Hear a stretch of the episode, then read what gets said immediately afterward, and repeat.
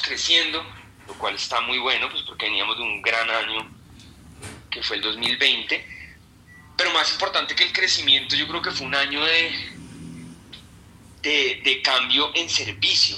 Eh, cada día entregamos más rápido. Entonces, hoy, por ejemplo, casi todo Bogotá tiene entregas en 30 minutos o gratis eh, del mercado.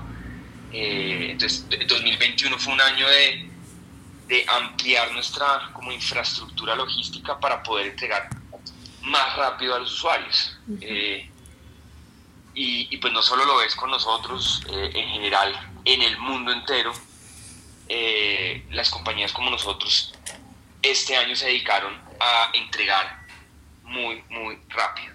Entonces creo que pues la ganancia más que todo es, es para los usuarios. Eh, los usuarios hoy pues ya no tienen que esperar por, por su mercado mucho tiempo y eso pues es un gran, un, pues el, mayor cambio en servicio en la historia digamos de, de del mercado por internet.